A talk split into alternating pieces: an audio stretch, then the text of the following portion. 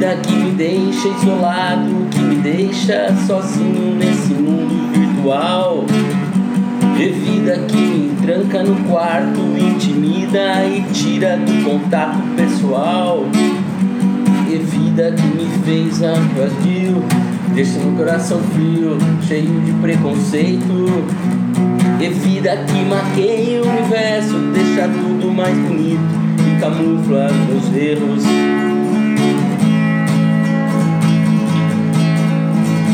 Vida que me torna um mentiroso, ajuda a me enganar e a enganar vocês.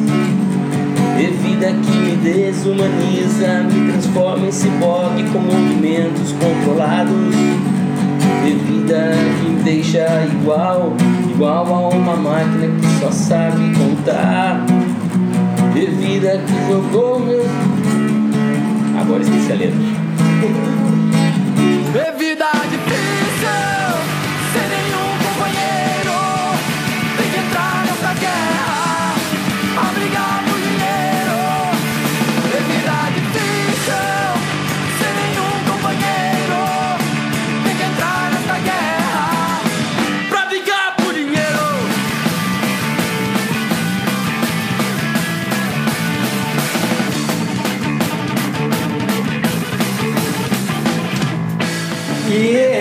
É o sexto episódio de Depois do Expediente. Se a gente vai voltar e brigar pelo dinheiro, então, que seja de todas Eu acho que é o sétimo, não é não? Sexto, porque Ricardinho boicotou o sexto.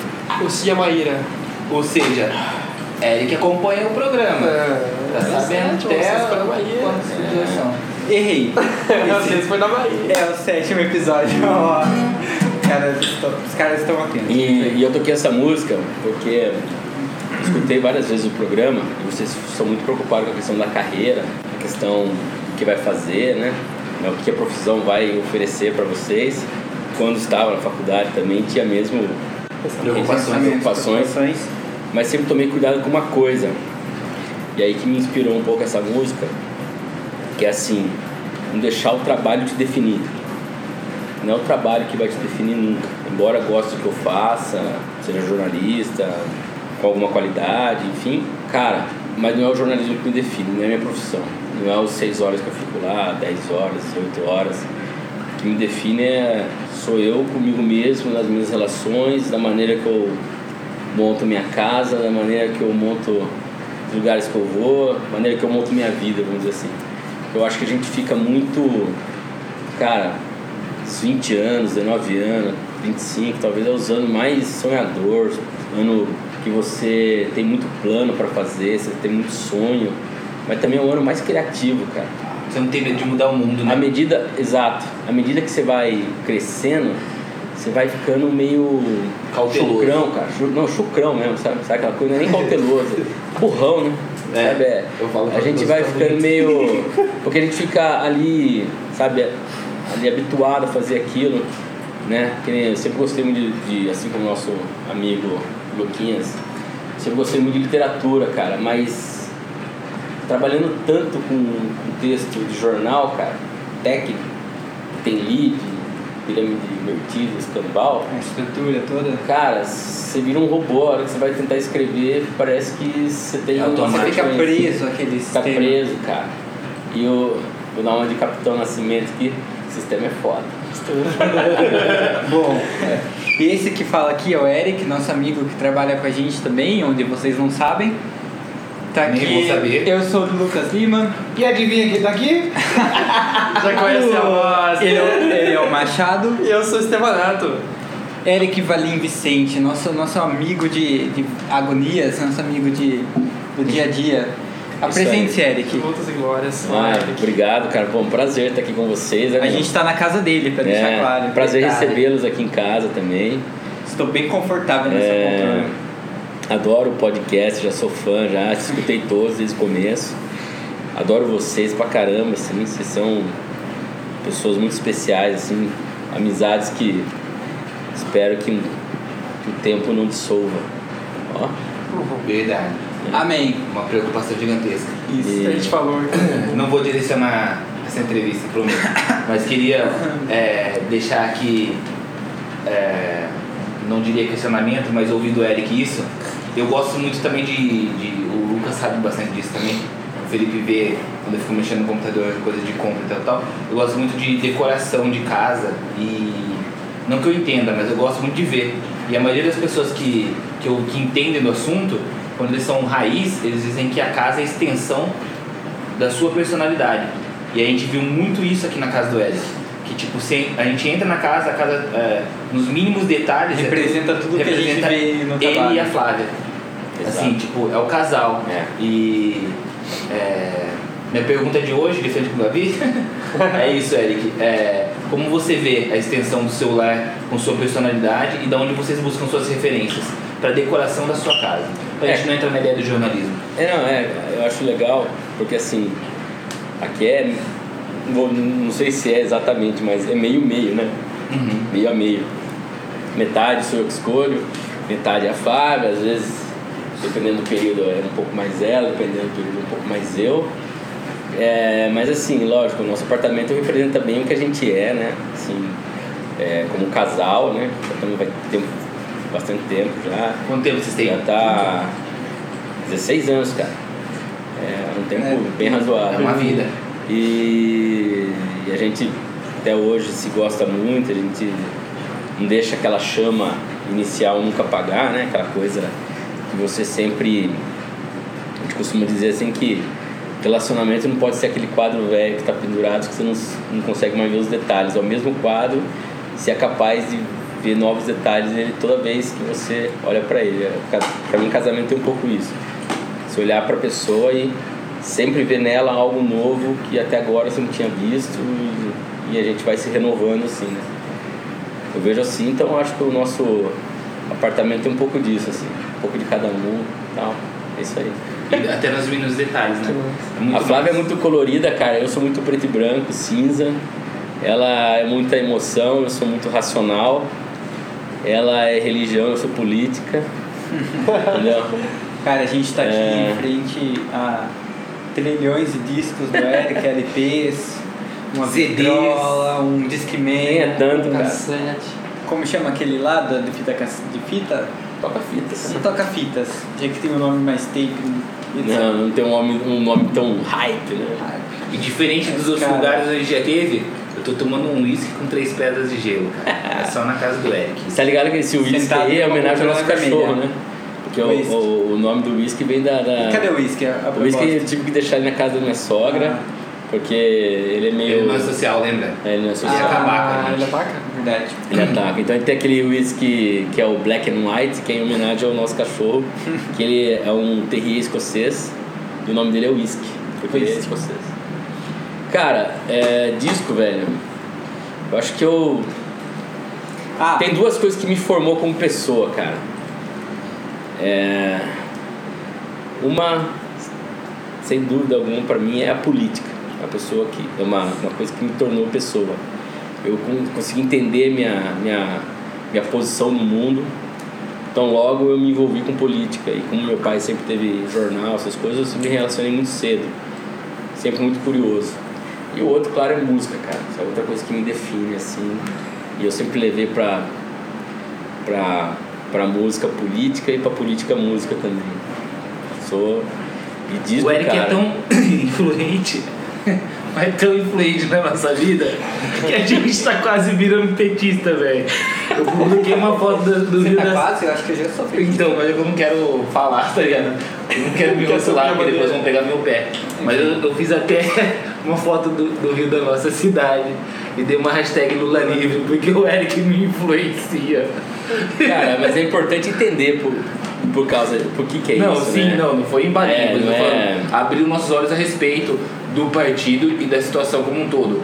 Por exemplo, na faculdade, meus professores sempre, ah, blá, blá, blá, é o golpe, é o golpe, é o golpe, mas ninguém falava claramente, me explica o que é a história do golpe.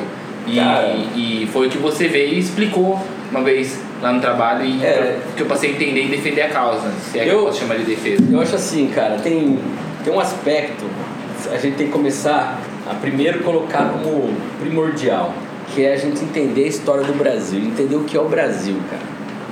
Na real, a gente fica com um certo ufanismo para ver o Brasil e a gente analisa, a gente acaba analisando o Brasil com muito coração. Mas a gente tem que pensar o que é o Brasil, cara. Essa porção de terra super extensa no, no coração do mundo, que, que é a Amazônia, sei lá. E, colonizado num escravagista, patriarcal, coronelista. Um país que ao mesmo tempo é imenso, tem é, poderes regionais muito fortes. E é um país, cara, que nunca soube se pôr diante da, da, do papel internacional do Brasil, cara. A elite brasileira em relação ao papel do Brasil no mundo é aquele cara que chega na roda e espalha a roda. É o. É o. É, é, a- é, é o. É o cara desagradável, inconveniente. O Brasil, a elite brasileira não sabe entender o Brasil no plano internacional. E isso faz com que a gente tenha, desde a da, da própria, sei lá, independência nossa, né? Que é resultado da chegada da, da família real no Brasil em 1808, aquela coisa toda, ela foi, foi criada por motivos internacionais e desde então a nossa realidade ela é muito ligada às questões internacionais. Para quem não sabe, né, Dom João VI fugiu de Portugal, quando estava sendo atacado pelo, pelo Napoleão, veio para cá, trouxe tudo que tinha, veio uma corte inteira para cá e daqui ele ele tornou o imperador, o, o rei, o rei de, né, de Portugal estando no Brasil.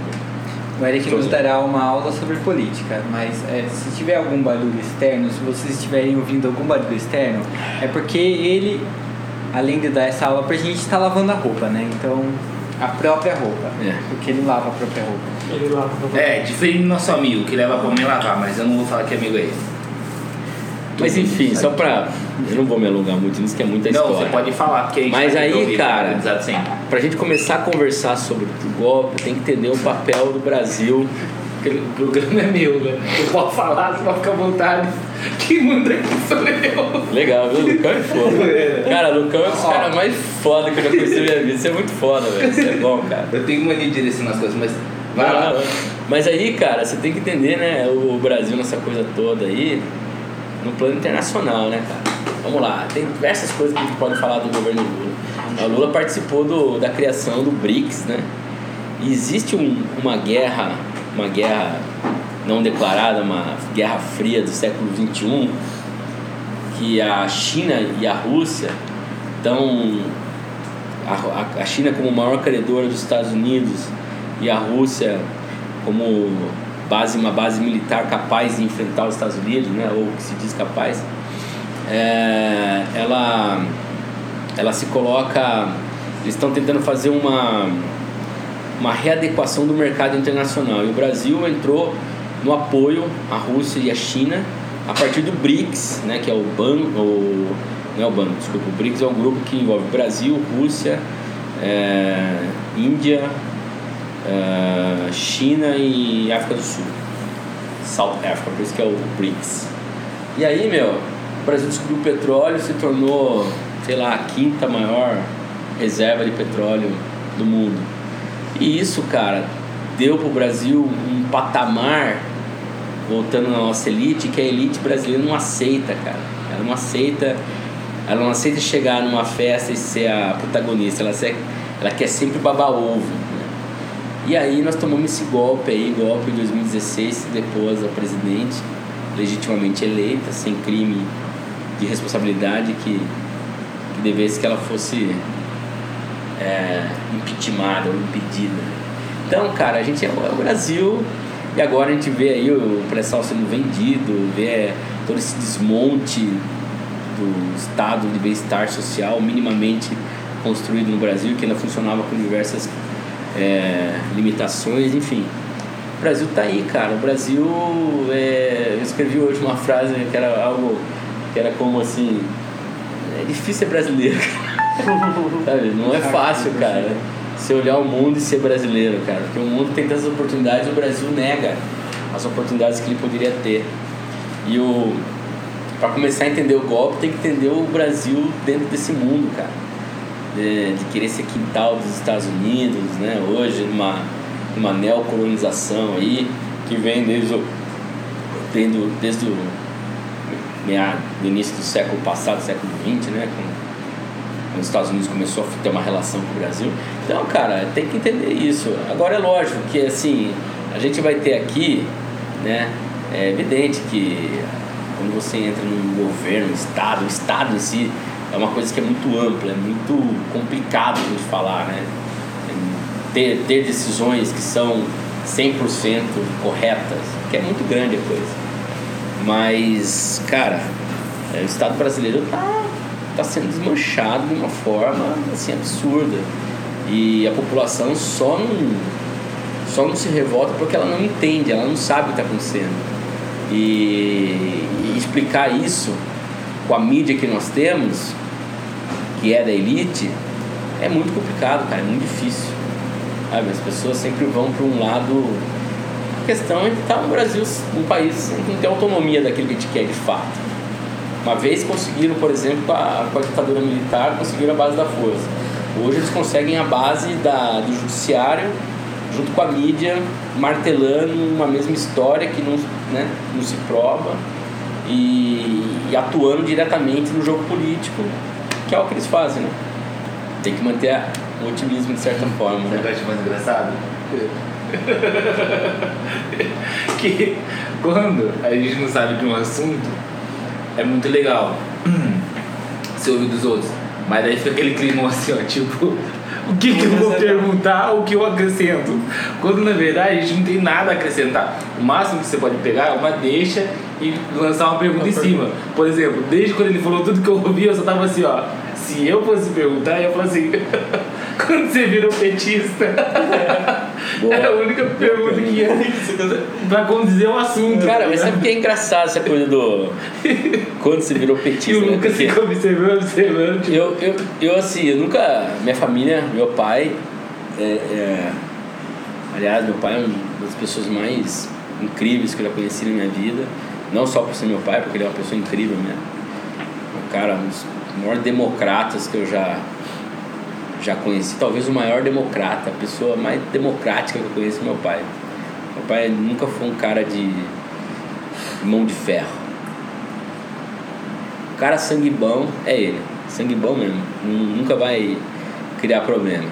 Aí, mas ele, quando era mais jovem, né?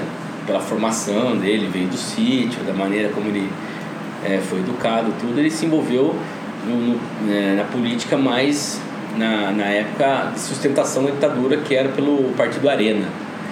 né? Inclusive, eh, ele chegou a ser até candidato a vereador aqui em Piracicaba, aqui na Arena. E depois ele partiu pelo PDS, é, numa linha ali do Paulo Maluf. Depois do PP, que saiu, que ele saiu recentemente. Ah, cara, Ou seja, sua base sempre foi envolvida com a política. E, e meu pai sempre foi um cara de direita, eu nunca fui um cara de esquerda.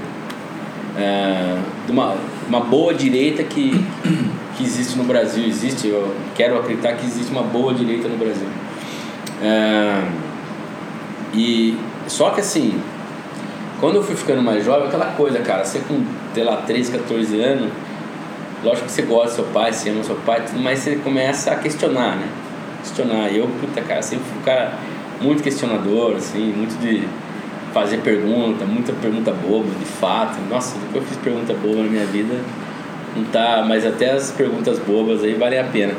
Aí, cara, o, o meu pai, é, eu comecei a questionar. E quando teve. é, eu tinha 12 anos, cara.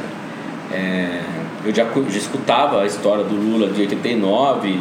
é, vocês não vão lembrar disso, porque vocês talvez nem eram nascidos na época, mas tinha aquela coisa de falar que o Lula era comunista, comia criancinha e era assassino, que se ele ganhasse você ia ter que dividir a sua casa com outras famílias. Tinha essa. esse. Aí apelido, ele tinha um apelido que era o tal do sapo barbudo. é, enfim. E a minha família conservadora tal, tudo mais. Ah não, Lula não, eu acho que tanto é que nessa, nessa eleição, pelo que me recordo, que eu já perguntei meu pai, acho que meu pai votou no primeiro turno para o Maluf que era do partido dele, e no segundo turno ele votou pro Collor. Isso em 89. Aí em 93, cara, eu tinha 12 anos, eu já tava. é, foi o período do conflito lá, que eu tava meio que saindo da igreja, né, parando daquele universo e indo para um lado mais da música, da política e tal.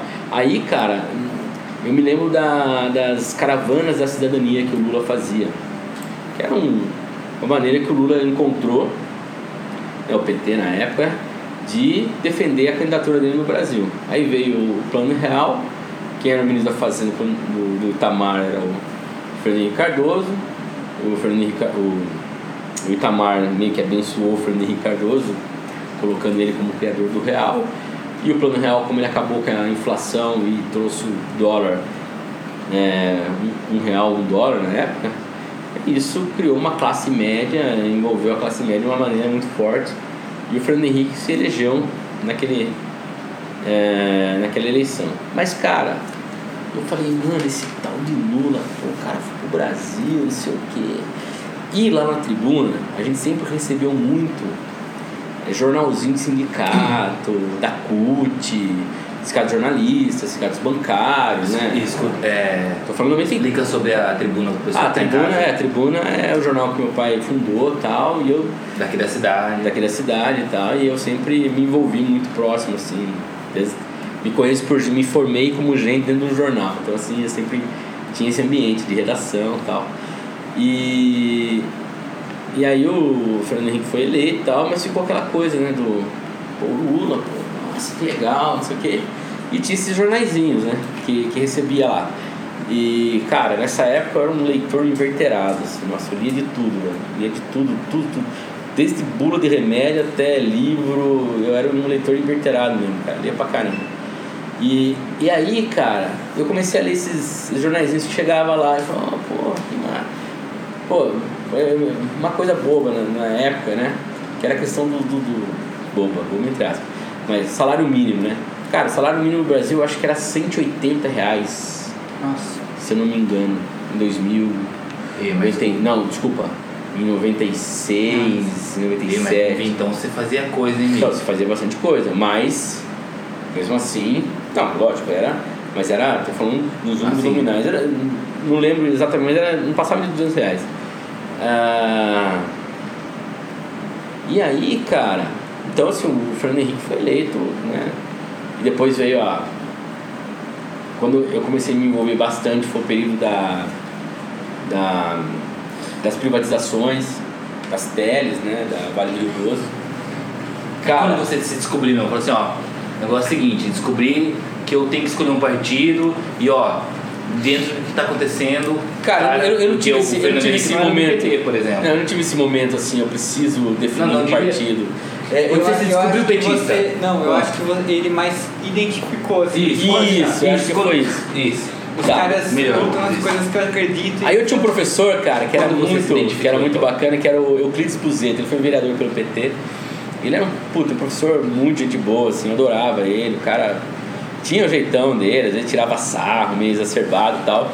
Eu li os artigos dele, lia, né, gostava dessa coisa e tal. E eu tinha uma boa afeição. Aí, cara, como teve o período das privatizações, o período é, da desvalorização do plano real, mais pra frente, em 99, é, teve também é, outras questões, qual que era a grande questão que foi muito marcante para mim foi a discussão do movimento das cotas, que eu participei de certa forma aqui em Piracicaba, mesmo não sendo, é, mesmo não tendo uma, uma, assim, uma identidade pelo fato de não ser afrodescendente, né? Então assim, mas cara, eu me lembro que me ensinou muito estudar sobre as cotas, me ensinou muito ter essa visão de Brasil que eu tenho hoje, que é a vis- visão escravagista, sabe? Da, da coisa que você imaginar, meu, você tinha sei lá quantos mil milhões de escravos, aí de repente eles são libertos, eles, o cara tá, tá livre. Pra onde eu vou? É. Cara, eu acho. Eu acho. Talvez é tão crime, tão crime quanto deixar ele preso. O crime é, é quase o mesmo, só mudou o lado do balcão do crime. Mas é, são crime. E assim, isso me, me deu. é, Esse período das cotas, tinha aqui em Piracicaba um grupo que chamava União da Juventude Socialista. Era a juventude do PCdoB. E eu conheci um pessoal lá, que também era envolvido com música, né? Aí eu conhecia, eu ia nas reuniões lá, ia numas. Tive uns cursos que eu ia de, de sábado de manhã, de domingo à tarde, cursos sobre é, política no Brasil, informação econômica do Brasil, essas coisas assim. Eu participava dessas coisas, cara. É, e aí com o Buzeto, o Euclides Buzeto, professor, ele saiu a candidato. Eu falei, porra, cara, vou votar no Buzeto, né? Pô, puta cara é gente boa, professor meu, me ensinou um monte de coisa, né? Um cara paciente pra caramba, assim, comigo, né? E vou votar nele, votei nele na época, nele e no, no José Machado, prefeito. Foi eleito, inclusive. Aí foi o meu primeiro voto petista. 13 foi ali. Em, isso tinha 18 anos, 99. 99 não, 2000. Foi eleito em 2000 e ele assumiu em 2001. Ele Ah, foi eleito. Foi eleito, foi eleito. E, e aí, cara, sempre estudando, participando de reunião. Tinha, por exemplo, na Unimap, antes de eu estudar até na Unimap, um pouquinho antes eu fui numa uma plenária que teve do, do, do MST lá, né? Conheci o MST, porque pra mim era uma. Era uma. um- fala, um- uma miragem, né? Uma, uma alegoria, né? O que é o MST? Aí tinha tido uma, uma, uma novela no Brasil que chamava Rei do Gado, não sei se. Aquela abertura lá. E aí os caras. Até teve uma mina do, do, do movimento que posou na Playboy na época, uma coisa meio. Não lembro exatamente como foi, mas. Cara, eu fui lá e vi os caras com as tendas todas. Aí minha banda foi tocar num, num, num acampamento em Sem Terra, em Limeira. Mazarop já? Mazarop. Não, Mazarop começou em 98, né, cara? Mazarop é a banda do Eric. É, Mazarop contra o essa crime. que teve a música no início é da Isso. dessa Mazarop contra o crime. Isso. Eu, meu irmão e meu ex-cunhado. Ah, Bons tempos. Não. E. Não, continue a história do PT. Não, e aí, cara, quando o Lula tava para ser eleito em 2002 foi algo muito natural, assim, né? De lembro votar no, no Lula, a possibilidade real, porque assim, tem uma coisa que todo mundo tem que lembrar que o Brasil em 2002 quebrou, né, meu? O Brasil, é, do, foi- o segundo mandato do Fernando Henrique foi catastrófico, né? Foi, é. foi terrível, né? E aí, cara, só pra, sei lá, Concluir, porque Aí- o Lucas tá louco pra puxar pro assunto música com você. então, aí, aí chegou 2002, cara, a certeza era tanto que o, que o Lula ia ser eleito, tá ligado? Uma das maiores felicidades que eu tive, assim, foi quando o Lula foi eleito. cara. É uma coisa que talvez eu nunca mais vou sentir na minha vida. E vida difícil, companheiro, tem que entrar nessa guerra pra brigar por dinheiro. É, meu, meu sonho era ser, era ser cabelo comprido e, e loiro igual o Kurt Cobain. Mentira, nunca tive sonho. não. Cara, mas falando em, anos 90, música, cara. Ó, calma aí. Antes de entrar nisso, a gente tá aqui. O Eric é um cara que teve banda, que compôs músicas, essa que a gente ouviu. Que a gente tava escutando a, a vitrola dele aqui. Vira o disco aí pra gente ouvir. é, Pô, cara, por era favor. A gente conversa. Pra, é pra tá no, no fundinho do disco. Vamos ver se ele fica baixo. Não, mas ele tem uma introdução sobre política muito interessante. Desde a descoberta do país até a política atual. Uma introdução de meia hora. Desde lá de Portugal. Vamos ver como que ele vai editar isso aí. Vamos ver se vai estar Vai baixo. escorrer da edição. É, Beatles, né? É, o lado B do Abbey Road. Como chama esse disco? Apple. Abbey, Abbey Road, né? Mas e Apple? Apple é a gravadora, Apple. A Apple era uma Apple, gravadora é. também? Ou a, a Apple é a empresa de tecnologia? Isso mesmo. Sério? Não? Sabia não. Caraca, nem eu. Eu li Apple, achei que o nome do disco era Apple, por causa do, da, É, então. da Apple na, na maçaneta. Eu não sei exatamente como foi a transformação de um lado pro outro. Cara, é Apple, é Apple. Caraca, a Apple de- do dono mesmo, pá, tudo mais. Ah, peraí. Steve Jobs.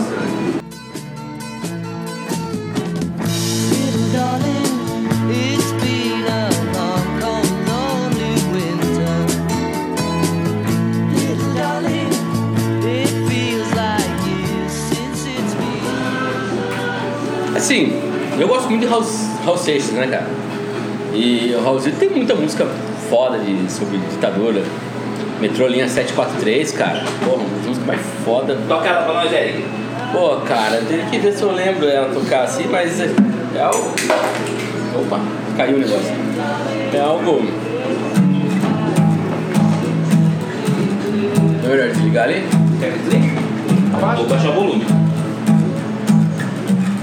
Não se pode desligar uma música Isso. em progresso. Olha assim, ó. Ele vinha andando na rua, não sabia que estava sendo vigiado. Cheguei pra ele e disse, amigo, você pode me ceder no cigarro? Ele disse, eu dou, mas vai fumar lá do outro lado. Dois, dois, homens, dois homens fumando junto pode ser muito arriscado. Disse o prato mais caro do melhor banquete que se come cabeça de gente que pensa. Os canibais devoram aqueles que pensam, porque quem pensa, pensa melhor parado. Desculpe minha pressa, fingindo atrasado. Trabalho em cartório, mas sou escritor. Pedi minha pena, não sei qual foi o mês. Metrô linha 743. E a música vai falando, aí ele fala: é, Meu cérebro. é, eu era um cérebro vivo a vinagrete. Pelo menos eu, eu nunca fui tiete. Fui posto à mesa com os outros dois pratos, três pratos raros, foi o metro que pôs. Senti horror de ser comido com desejo um senhor alinhado. Meu último pedaço, antes de ser engolido, ainda pensou grilado. Quem será o desgraçado dono dessa zorra toda? Já tá tudo armado, o jogo dos caçadores canibais, mas é que o negócio aqui tá muito bandeira, é bandeira demais, meu Deus. Cuidado, brother, cuidado, sabe, senhor. É um conselho sério pra vocês. Eu morri, nem lembro qual foi, qual, qual foi aquele mês. Metrolinha 743. Cara, Raulzito, pra mim, um dos maiores compositores do planeta, envolvendo é, brasileiros, americanos e adjacências. Fui pegar a letra pra você. Mas você já poetizou a letra. cara, e, e é política pura, cara. Meu, meu é é, um pedaço de segurado por, um senhor alinhado, cara. Senhor alinhado, o que, que é, cara? Um general, né, velho? Um- E o cara falando do cérebro dele aí, sabe? Falando como que o cérebro dele tava pensando aquilo que ele tava sendo, né? O cara tinha sido pego pelo DOPS, tinha, sido- morrido e tal, tinha sido matado, mas o cérebro dele continuava ali pulsando, de certa forma ali. Nada tinha acontecido com o cérebro dele. né? Mais ou menos assim, a gente pensar que o Lula é uma ideia, né? cara? You got to be free. Come together right now over me. E cara, eu sempre gostei muito dos textos que tem na música. Às vezes até mais do que a música em si. As metáforas, talvez, não sei, que ele, a forma como eles colocam a mensagem usando outras A palavras. poesia, a poesia que se torna música, sabe? O Lucas é fã da Taylor Swift. Por isso que ele tá falando falando sobre a música. Ele sabe todas as letras dela Cara, e ele diz que ela é uma poetisa. Pô, ela é muito boa, hein? As letras dela condizem eu muito com o que a vida das outras pessoas tem. eu aprendi. eh, vamos lá aqui então colocar uma roda para todo mundo participar desse, desse episódio. Assim, eu começo co- falando que ah, eu aprendi inglês, o inglês que eu sei hoje é devido à música. De olhar, de acompanhar, ver a, como, como se fala e qual o significado da palavra, como é construída a frase, etc. É, Taylor Swift, como o Lucas falou, é tipo, pra mim, uma influência do que eu consigo fazer hoje. E eu aprendi a ouvir por sua influência. Nesse último CD, que tem aquela música Reputation lá, como é o nome do CD? Endgame. Isso. O Reputation é um CD, Endgame é a música. Isso, então, esse CD. Aprendi a ouvir com você. En- Enfim, é tipo. E hoje eu ainda pego a letra, tipo, a, dos CDs dela, assim, CDs antigos. Ontem mesmo eu ouvi um de 2012. E assim, eu tava prestando atenção na letra e eu falei, nossa, olha o que ela quis dizer aqui, tipo, da metáfora que ela usa e da forma como ela constrói. É, é como você olhar, você falou da chama lá da Flávia, você olhar pro quadro e ver um detalhe novo a cada, cada vez que você olha. Tipo, eu vejo, escuto a música e vejo um detalhe novo, percebo uma mensagem nova a cada vez que eu escuto. Então, tipo, e a forma como ela constrói na base, tipo, do, sei lá, dos diários dela, é tipo a forma como eu comecei a construir meus textos também. E eu, hoje eu escrevo a partir disso e, e de experiências próprias e- ou de coisas que eu vejo que é, tem essa, essa conexão. Fala aí, Lucas. O que? Sobre a música na minha vida? A influência da música, se você. Na minha? É. Eu acho que a música é igual a fotografia pra mim. Me, é, cada fase da minha vida eu tô ouvindo um tipo de música. E não só diria fase como a, a música mexe com o meu humor. Ou ela é uma extensão do meu humor. Se eu, na- se eu quero deitar e descansar, dias meio. Em casa a Carol percebe quando eu coloco jazz, ou é porque eu tô muito tranquilo ou porque eu tô com um problema. Que daí eu quero esquecer do problema e fechar o olho e fingir que nada tá acontecendo e fico ouvindo jazz. Ah, música clássica, mesma coisa. Ou tô muito de bonaço no dia, ou é porque eu quero, eu quero me acalmar. Diferente de música eletrônica, de rock, de rap, é porque eu sempre tô na good vibes e tô feliz pra caceta e, e tal, tal, tal, tal, e eu quero som alto e blá blá blá. É assim, a música é uma extensão do meu sentimento, cara. E eu costumo. Acho que por eu ser muito. Igual, tipo, não cala a boca nem quando alguém tá palestrando, eu quero palestrar mais todo mundo, sou meio 220. É, a música, pra mim, é uma extensão do meu sentimento naquele momento, assim, tipo, é, eu me considero pegar o, o gatilho do Eric ali, uma metamorfose ambulante, cara. O Raul sou eu. Porque eu, meu, eu tô sempre, sempre, sempre em construção. Já que eu tenho uma tese dessa música Metamorfose Ambulante, cara, Ah, você tá ligado que. É, já ouviu falar do livro A Metamorfose do Kafka? sim, cara, eu já, já li já, por sinal. O... quando ele É acorda, doido, né? quando ele acorda metamorfoseado num inseto gigante e ele não consegue se mover, é, tem, um, tem um pouco no. E ele não consegue sair da casa dele, ele não consegue fazer as coisas dele, não consegue ser caixeiro viajante, né? Que ele era. O Gregor Sansa, o nome do. Cara, eu acho que quando o Raul foi falar metamorfose, ele falou, cara, metamorfose, mas o cara metamorfoseia, vai ficar lá na cama, não sai. Então ele precisa ser uma metamorfose ambulante, que mude a todo momento, né? Que mude a todo momento. Eu acho que o Raul pensou isso, cara, porque é metamorfose ambulante.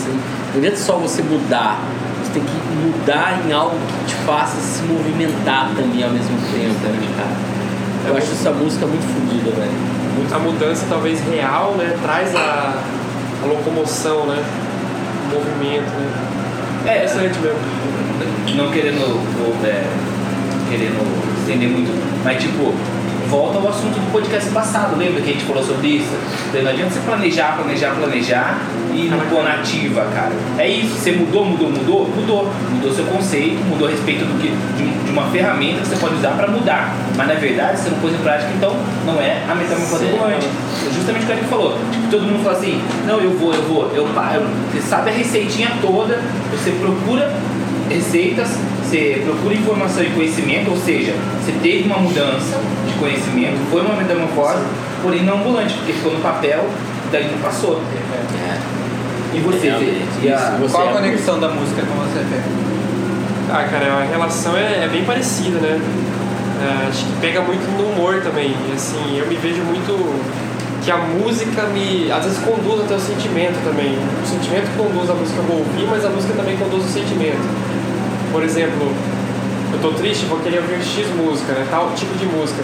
Mas aí aquela música pode me mudar, mudar meu sentimento no momento e mudar a música que eu vou ouvir depois. entendeu? Então eu me pego muitas vezes ouvindo, por exemplo, sei lá, eu começo com clássica, termino com uma nada ver, entendeu? Um, um- um estilo musical, É tipo- japonês, um japonês, entendeu? É tipo playlist de. Quando a função de YouTube, tipo, É, que tem você vinte- começa a ver um bagulho e na hora que você vai ver é, os bêbados mais engraçados presos, tá ligado? Já saiu até de música. É, Pode crer, pode Você crer. começou vendo, sei lá, filosofia, tá ligado? Exatamente. Pode crer, cara, pode crer. Você deixa ligado ali automático. Ele vai rolando quando você vai Igual quando você tira o fone e volta, então você é. Dá uma palestra aqui. Mas cara, eu acho que também a música, acho que uma- o ponto mais forte pra mim de música, de influência, cara, é a motivação que a música me traz, assim, sabe? Tanto que eu até gosto de levar o fone pro trabalho e tal, porque quando eu coloco o fone, cara, acho que minha produtividade se vai a mil, sabe? Sua assim. chefe desceu já? É, horário, horário fora, de, fora de trabalho. É, fora do depois- expediente. Depois do expediente. Ah, é verdade. Então ali que eu boto o fone, cara, e boto a música certa, né? Tá correspondendo com o meu sentimento, Cara, ali, com o meu humor. Pra mim aquilo ali é o significado maior de música pra mim, sabe? É a motivação que aquilo me traz. Eu, eu acho que, tipo assim, eu escuto música. ah, vou dizer as músicas minhas. Tem três tipos de música. Não, não tipos, mas três organizações musicais que eu faço. Que são as músicas quando eu estou normal. Que aí entra qualquer coisa, música nova, música velha, música que eu quero ouvir pro momento. Tá, tô dirigindo, sei lá, tô numa festa ou alguma coisa assim, tô em casa boa, tô fazendo alguma coisa que eu ligo o rádio alto. E tem a música que eu quero me concentrar e fazer o que eu tô fazendo, que daí eu me isolo do mundo exterior pra focar naquilo lá. Que aí precisa ser música pra mim que eu não saiba a letra, que eu não tenho ouvido, que é uma coisa que eu sei que eu não vou ficar distraído com aquela música ou prestando atenção naquela música naquele momento, porque eu vou fazer outro trabalho. Você quer uma música que você não sabe a letra? Diga-me. Instrumental, cara. Então, eu coloco lá no Spotify playlist, tipo assim, de piano, sabe? Os clássicos. instrumental você nunca sabe a Ei, letra. pessoal, não sei se o Lucas já falou isso no podcast dele. O Lucas toca piano. O Eric toca violão. Por isso que o Lucas ouve. Cara, na verdade, E aí eu deixo lá, tipo, eu diria mais, nós todos somos seres musicais, todos somos seres musicais. Música é, é vida. vibrando agora, ó, nesse momento. Vibrando, de alguma forma. E eu toco punheta. É, isso também nós. nós todos tocamos. Somos todos punheta. É. E é um Brasil melhor, Lula livre. E a terceira organização é música tipo, quando eu tô em deprê, que é, é as músicas que vão fossa. Fossa, não me tirar dela, mas me afundar mais ainda, porque eu acho que, como o Green já disse, a dor precisa ser sentida. Então eu acho que eu gosto de ficar nela ali, tipo, me isolar de tudo ainda e, sei lá, fazer um. Gosto muito quando o Lucas põe as referências dele de escritor. Oh, mas uma coisa também que. Com todo mundo é assim, ó. Por exemplo, quando eu tô feliz quero ouvir música alta e ponto, foda-se. Eu sempre que eu tô feliz eu quero ouvir música alta. Cara, eu quero, Pode tem, ser. tem vontade que eu tenho vontade de sair dançando lá. né? É, por isso que eu ponho o foninho, porque daí não vai comprar todo mundo. Às vezes eu falo, nossa, que, como tá alto o foninho? Tipo, Mas ó, não confunda, tem dois tipos de música alta. o volume alto. Tem a música do volume alto. Isso, E a isso, só Que é a música da. Não, que tem uma batida rítmica que dá um alto astral, entendeu? Ah, sim, também. Mas Eu tô todo, falando- quando eu falo assim, quando eu tô feliz, todo e qualquer som que eu tocar, o volume tem que estar alto quando eu tô feliz. Pra mim funciona também. Saca? No carro, na rua. ah, Nossa, quando eu pego estrada, cara, que ninguém vai escutar, assim, não, não sendo aqueles caras chatos do trânsito, com o carro aí baixado, etc. Aham, sim, Que sim. fica com o som que ele tá surdo lá dentro, mas tá. Quer mostrar pros outros, na verdade, tem um som bom. Na verdade, ele não tá com esse som. Eu tenho que provar pra alguém. Porque eu já peguei isso, cara. É, é, não, sei Existe se isso né? não sei se pode do assunto, mas daí já seria pra características de ouvintes do trânsito. Mas, tipo, esses caras aí funcionam assim, ó. Eu já percebi isso em vários, em vários. É, os caras, na verdade, ele quer provar que ele tem um som tão bom porque ele nunca deixa rolar uma música inteira. Vou ver que no trânsito ele tá mudando de música. Tipo, a do momento, tá ligado? A da modinha. Daí ele pega e taca, ela deu metadinha dela, ele pula outra, porque assim, no intervalo de um, de um semáforo fechado, ele tem que tocar umas três pra ele provar que o som dele é bom pra você. E muitas vezes sacou? você vê que o cara dentro do carro não tá curtindo. Tipo, o cara Isso, tá lá não, assim, não, ele quer provar, mano. Ele quer provar que o som Tá dele é bom. É. Não sabe nem cantar, Diferente de quando você. Diferente de quando você, tipo, eu tô na estrada. Estrada, nossa, como eu gosto de escutar música na estrada, que aí sim eu ligo, não no volume máximo, que aí não é tão potente, que começa a distorcer o áudio, né? Eu meio que estava falando disso Mas também. no volume de que. A, a ponto de eu gritar junto com a música assim, sabe, no meio do nada, no escuro, sei lá, cara, pegar música com estrada é sensacional. Eric, falou falou E pra bate você vento, falar. né? Nossa, O gostoso é bater vento na cara. É muito da hora isso. cara, é muito bom. Faltou falar o quê? Da Influência? a música. Cara, hoje é dia 26 de abril, abril né? Abril. Abriu. Não, hoje faz, faz não sei quantos anos, ou é amanhã, o dia 27, que ele fez a primeira viagem internacional dele. Ele ia falar isso no primeiro podcast, no podcast do qual ele furou. Cusão. Hum, verdade. Mas só que aí a gente tá deixando, Cara. comemorando isso. E hoje faz alguns meses, não sei quantos meses nem dias, que o Ricardo, da última vez que saiu, eu, ele e Lucas Silva Silva, porre e chegou a vomitar. O Ricardo disse que desde os Eu não vomitei. desde a adolescência dele, não lembro quantos anos, enfim, desde 16 anos. desde os 16 anos ele nunca tinha vomitado. E Isso. nesse dia a gente vomitou junto. A gente não sei se é Cara, legal de se comentar, mas Eu quero falar um negócio, meu. O Ricardo, o cara mais importante que eu conheci no meu trabalho. isso. Ele- não tipo uma incógnita. Ele é um cara, não, cara, ele é um Ah, cara. gente, eu sou dono desse programa, sou me corta. Não, não, ele é um cara que, bicho, a gente é muito diferente, mas ao mesmo tempo é o cara mais, mais aberto a entender as coisas, assim, cara. Não, não, enfim. Só queria deixar esse recado aqui. Não, Ricardo, Lucas tá maltratando aqui. te amo, cara. Ricardo, a gente gosta de você. Do nosso jeito. Não, eu não gosto, cara, eu amo. O Ricardo, ele vai. Interessante. Ia falar da gente agora, mas... Não, não, não, ele. Cara, ele, opa, ele Estou falando merda. Ele é um cara, ele é um cara, não, mas ele é um cara que assim, porra, cara, ele vai sentir o que ele quer sentir. E a gente sabe o que ele quer sentir. Ah, Ele vai, mano. Mas ele vai. jeito, todo mundo vai, cara. Ele vai, ele vai, ele vai. Realmente tem sua hora, velho. E assim, cara, eu acho que ele tem, tem hora que ele é fechado mesmo, sabe? Tem hora que ele é aberto, é normal, cara. Isso aí não, E outra? define. Você falou na hora que a gente chegou aqui, falou assim, cara, pare, não vamos julgar os outros, que a gente tava falando dele. E realmente isso entra de novo, não defendendo ele, mas seguindo sua linha de raciocínio, da metamorfose, cara. Tem dia que ele tá de um jeito e de outro, é Isso, metamorfose cara, ponto. é. Todo mundo é metamorfose, Bicho, não quando pode eu conheci o ser. Ricardo, ele acreditava na Globo, velho. Não acredita mais na Globo. Isso aí, foda-se, mãe Globo. Será? Porque ele dá sua confiança e sair no G1, né? Ah, não, mais ou menos, mais ou menos. Mas É. enfim, não queremos fazer pauta de novo, Ricardo. É, mano, até porque Foda-se, mãe Globo. foi o Eric incentivou o Ricardo a viajar ao mundo, porque o Ricardo, o que, que o Ricardo fazia antes? Cara, Gravava você sabe dessa história, né? Você Conta pro pessoal aí. Então, olha só, 2012. 2012 fazia um ano que eu conhecia o Ricardo, Tá, que trabalhava no seu homem. trabalhava comigo. E, e aí, em 2012, ia ter a- as Olimpíadas em Londres. E o Ricardo tirou férias, bem no período das Olimpíadas. Aí, eu falei, ó, tirou férias bem no período das Olimpíadas. Alguém falou, ah, ele vai. Ele vai Ver os jogos? ver os jogos das Olimpíadas. Eu falei, pô, que massa, cara, você vai pra Londres, né? Eu, mó felizão, assim. Pô, vai pra Londres, que da hora, não sei o quê. Falou, não, não, eu vou assim em casa. Falei, o quê? E ele tem todos Falei, eles gravados lá, lembra aquele dia que a gente foi na casa Você vai ficar um mês inteiro vendo televisão na sua casa, velho. Você tá louco. Eu falei pra ele. Não, cara, eu gravo todos os jogos. Ele contou tudo né, que ele faz a gravação e Ele tem lá. Ele Nós tem. vimos.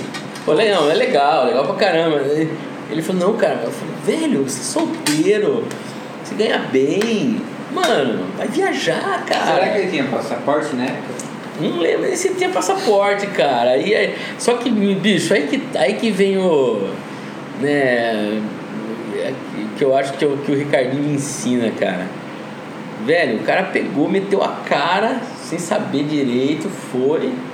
Às E vezes, é o que ele faz. às vezes a gente fica, a gente fica, sei lá, nossa, o cara não lava a própria roupa, né? Que é um erro. planeja- Ele só planeja direitinho, mano. Ô, sem O brincadeira. cara sabe vi- viajar o mundo inteiro, velho. É, não, É o Ricardo é fudido, o cara, meu, Olha essa velha, arrasou, hein, viado? Pô, não, ele é. Eu acho que ele mandou muito bem. Mesmo que você me deixe com dor de cabeça Mesmo que você me deixe sem dormir Quero produtos com rótulo que eu entendo Por isso eu vou te O seu aroma não seja suave Mesmo que você me deixe ruim pra dirigir Não vou me... Mazarop contra o crime já tem a história dela definida. Começou em 8 de agosto de 98 e terminou em 2016. Ok, 2016. É, a gente sabe que eu Não, não, mas não, mas assim. Só que tamo aí, né, cara? Eu toco agora, faço um, um voz e violão e incluo as músicas da banda e tal. Cara, eu adorei ter feito parte dessa banda, adorei todos os momentos que eu passei com todo mundo. É, eu queria te perguntar, Érico, queria te perguntar era qual que foi o insight que você teve, assim, pra juntar sobrinho e irmão, irmão. Não, meu irmão, na verdade eu, Qual que foi o insight pra você criar a banda, cara? Porra, cara. Colocar as ideias da, Na banda. da letra. Meu irmão, meu irmão tinha uma banda, chamava na época 94, 95, chamava Gypsy Combo, cara. Ele tinha essa banda e a banda dele meio que acabou. Ele se envolveu com o pessoal novo pra tocar. Enviado. E aí o baixista da banda saiu. Você vê? Ele, ele caiu no baixista, eu já tocava baixo. Quer que eu gosto mais disso. Eu gosto mais Aí eu fui tocar com ele. A gente montou um trio Do que das coisas, mas e aí virou um quarteto. eu gosto mais. tocava cover, não tinha criação, não tinha produção de, música. E cara, aí em 98 foi a primeira vez que a gente, como um trio, tocou com o nome Mazarop Cotuquino. A formação era eu, meu irmão, eu no baixo, vocal, meu irmão, minha guitarra e vocal e baterista Rafael Rosolei, grande amigo, grande amigo meu, Rafael Rosolei. E aí o Rafael, o Rafão, né, saiu da banda um período depois, aí entrou na bateria Quando você fala Rafael, sabe o que me lembra? Planet Ramp ao vivo. Rafiusk! Tá ligado? Tá ligado? O, o Rafão saiu, entrou meu, na época meu cunhado, o Juliano, que ele já tinha tido uma banda, também chamava Anônimos, que já tinha uma certa. O pessoal já conhecia aqui na cidade e tal. E um cara, um puta músico, manda muito bem, grande músico, e aí foi tocar, ele tocava guitarra, mas tocava bateria também, com a gente foi tocar bateria. E aí, desde então, Mazarop, desde 2001 mais ou menos, foi a formação. Pouco antes da gente acabar, teve o, na bateria o Luciano, que trabalha lá aqui no lugar, que não posso falar o nome. e. E Mazarop acabou, cara, mas foram 20, é, 18 anos, cara. Muita história, cara. Gosto- Vocês tocavam muito Luciano. pra fora, assim? Não, era mais na tocamos- região? Não, tocamos, chegamos a tocar em São Paulo, Tá tocamos cheio de café? Araras, sei lá, Cordeirópolis, várias cidades.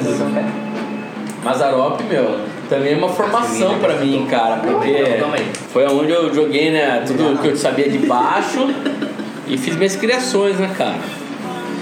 Modéstia à parte, o Mazarop, cara, ele, ele desenvolveu um novo estilo de punk, vamos dizer assim, punk caipira, ou né, rock caipira, sei lá, sei lá qual que é o nome que você queira dar, né? Mas, cara, a gente criou um estilo, talvez daqui 100 anos alguém vai entender isso aí, mas tem uma galera que compreende isso, você sabe? Pô, começou a falar da cidade, aí meu irmão começou a tocar meio. É como se fosse viola caipira, fazer um riff meio como, como viola caipira e, e meio que deu uma cara. Deu uma cara assim bem legal pra banda, cara. Original. Original, é. Mas era uma banda muito original, eu acho. Isso é massa. Sabe, aquela coisa que, né, sei lá, o cara. Às vezes a gente fala de, Nova York, né? Falar de, de punk, né? Tipo, a maior banda que todo mundo conhece de punk em Nova York é Ramones e tal, né? E, meu, é engraçado você vê que Nova York é um punk, aí você vai pra Inglaterra, o Clash é um, um outro punk, aí você vai em Londres é um, aí você vai pra Manchester é outro. Então, assim, o lugar onde o cara vive tem muito a ver com aquilo que ele faz, né? E a gente meio que colocou isso dentro do punk, né, cara? A gente buscou isso aí, foi uma coisa que talvez é um mérito aí, sei lá, artístico, se algum, se algum dia tiver esse tipo de reconhecimento. Mas eu gosto muito, cara.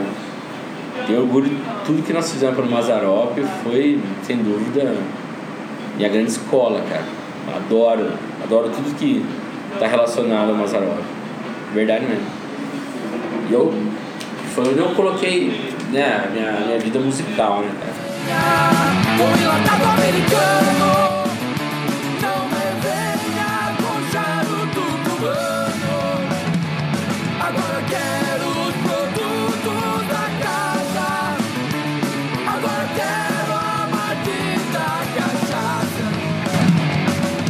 Política, fomos pra música.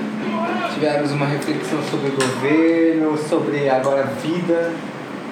E a gente já conclui isso aqui com o final mais esperado. Pablo Vittar. Aplausos. Cara, Véi, estamos concluindo esse podcast. Não sei se vocês conseguem ouvir.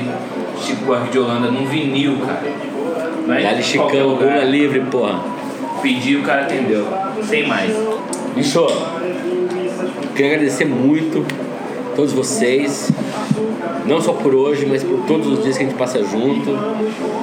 É, gosto de todos vocês demais, meus amigos, até que faço questão aqui que sejam em casa. Não posso também deixar de falar das meninas lá, da Debs, que eu adoro ela, da Maíra, da Mariana, agora da Thaís que chegou também, massa. Enfim, cara, eu acho que a gente tem que sempre manter essa relação muito forte. Chegou a pizza. Amor daquela vez como se fosse a última.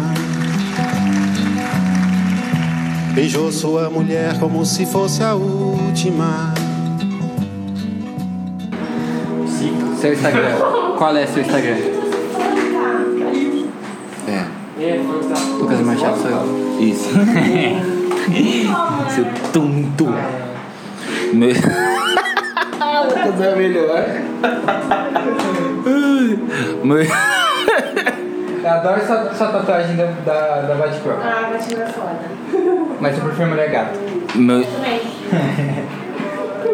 Também, então. Meu Instagram é Lucas Machado sou eu. Exato, o meu é Elis, eu, Lucas Lima, porque ele é o Machado. O Lucas Machado é ele, o Instagram dele, Lucas Machado sou eu. Mas eu sou o Lucas Lima, meu Instagram é LCSS Lima. Felipe Estevanato. Ele deu bugada nisso aí, né? É, Felipe ESJ, com dois E's. É isso aí, Sou galera. Machado, ele é o Lima. A gente tá esperando. Ei, Flávia, sabe o Instagram do Eric? Decor? Eric, underline. Ah, que massa. A Flávia, que é a mulher do Eric, acabou de chegar e ela tá tomando Fanta Uva num copo da Liga da Justiça e com canudinho. Ela tem uma tatuagem da Batgirl no braço. É do gato da Alice no País das Maravilhas. Eric, só grita qual é a sua roupa do Instagram. É. Eric, Eric MCC. MCC. Eric underline MCC. Hashtag Lula Livre. Hashtag Lula Livre. Esse cálice, pai.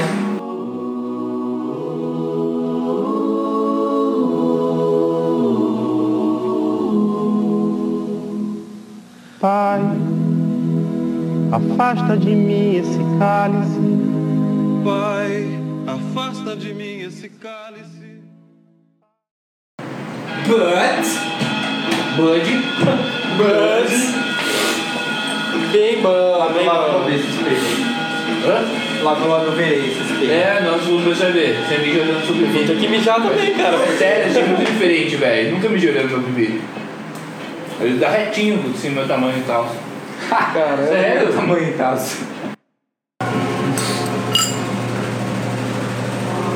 Cara, o rolê é o seguinte. É... Esqueci o assunto.